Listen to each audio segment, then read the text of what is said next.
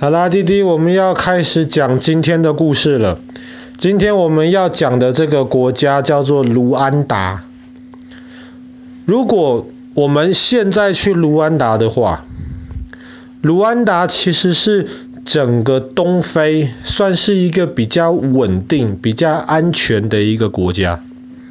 然后卢安达其实又被称为有一千座山丘的国家。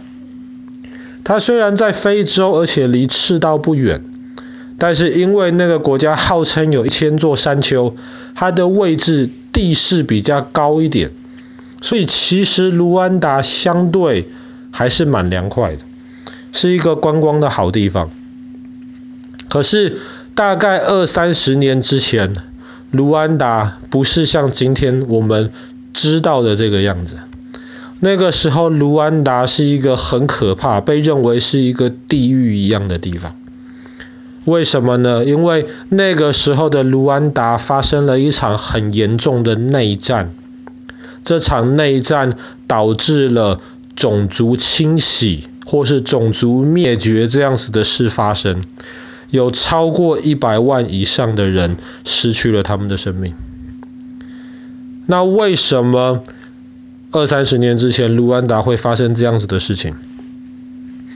其实这个要再讲到更久以前，更久以前，德国人啊、比利时人啊，他们进入到非洲了之后，他们就也是跟英国人、法国人一样，到处要抢，到处要找殖民地。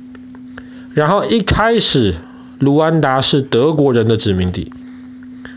但是在德国人来之前，其实卢安达里面有两个比较大的种族，一个种族呢叫做胡图族，胡图族的人比较多，卢安达大概百分之八十里八十左右的人全都是胡图族。另一个种族叫做图西族，图西族的人比较少。大概是百分之十五左右的人口是图西族，可是图西族虽然人口比较少，但是图西族通常比较有钱，而且有权力。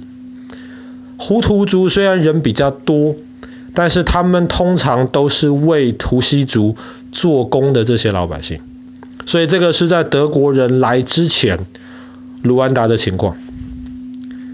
那其实后来很多的科学家他们去研究，历史学家去研究，他们发现其实胡图族跟图西族一个人口多，一个人口少，可是他们其实很可能根本不是两个种族，他们其实长得外形都差不多，DNA 都基本上差不多，而且他们讲的话。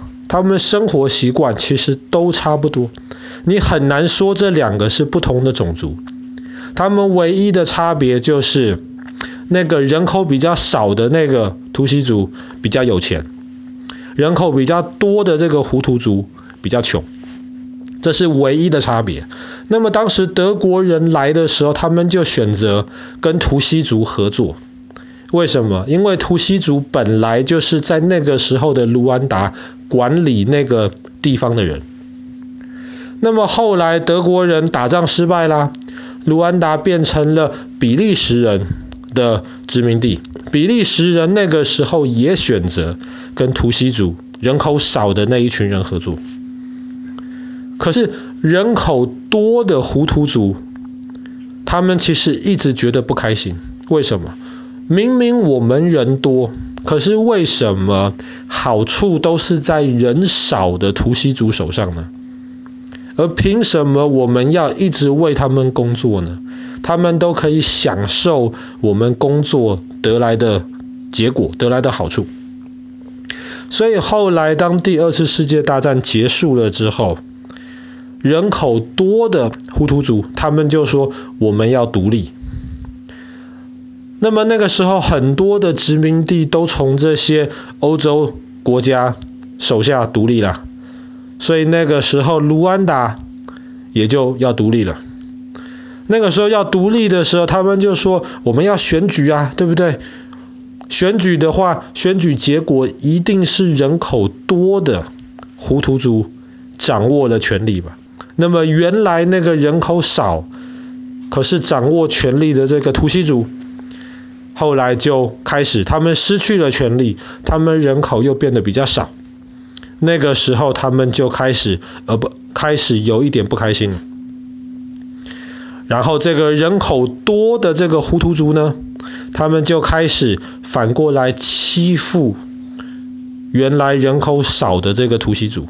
那个时候，很多图西族的人就逃离了卢安达，离开了这个地方，到周围的国家去，这样他们就不会被胡图族的人欺负。当他们在其他国家的人多了之后呢，他们就想这样子不行啊！想想看，我们图西族几百年来都掌握了卢安达的权力，现在凭什么是我们被赶出来？不行，我们要打回去。所以这个时候，在外面的图西族的人很多，他们就决定我们要打回卢安达。那个时候，卢安达政治情况就开始越来越不稳定。后来发生了一件事情，在一九九四年的时候发生了一件很重要的事情，就是卢安达的总统他忽然。等于说就被暗杀掉了，他忽然就失去了自己的生命。那个时候的卢安达总统就是人口多的那一群人，他们的人是当总统。谁做的呢？当然就是在外面人口少的这些图西族的人。所以胡图族的人很生气啊，他们就开始明明呃。光明正大的来欺负原来人口少的这一群人了。那个时候，卢安达的老百姓都有身份证，身份证上面会写你是图西族的还是胡图族的。他们就要求每个人把身份证拿起来，如果你是图西族的人口少的，你就会被欺负。你就会被赶出去，你的钱就会被抢走，甚至你可能就会因此失去掉你自己的生命。所以这个时候，在外面的这些人口少的这些图西族的人，他们就更生气，他们就决定不行这样子，不行，让我们的同胞虽然人口比较少，可是在卢安达里面这样子被欺负。所以这两个种族就开始了卢安达内战。很多人就因此损失了自己的生命。那么大家都知道发生了这么可可怕的事情呢、可是为什么其他国家没有管呢？像通常发生这样子的事情，可能美国美国人觉得自己是世界警察，他们通常会去管呐、可是那个时候，美国在之前没多久，才在非洲，才在东非。参与了其他的事情，那个事情是一个大失败，所以后来美国就不敢管。美国不敢管，那么英国是跟着美国的，英国也就不管。法国其实在周围都有军事基地，但是法国在那个时候呢，他反而是支持当时卢安达的政府。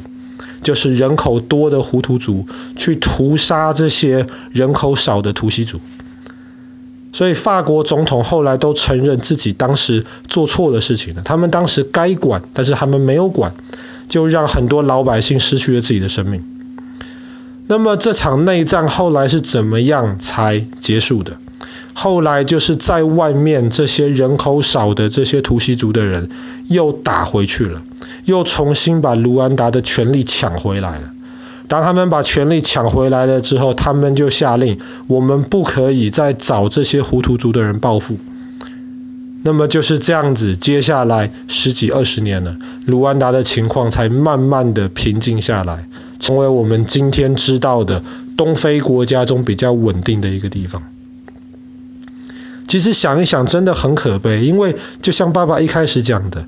以为是两个种族，其实根本不是。这些种族的分别，其实跟人种根本一点关系都没有。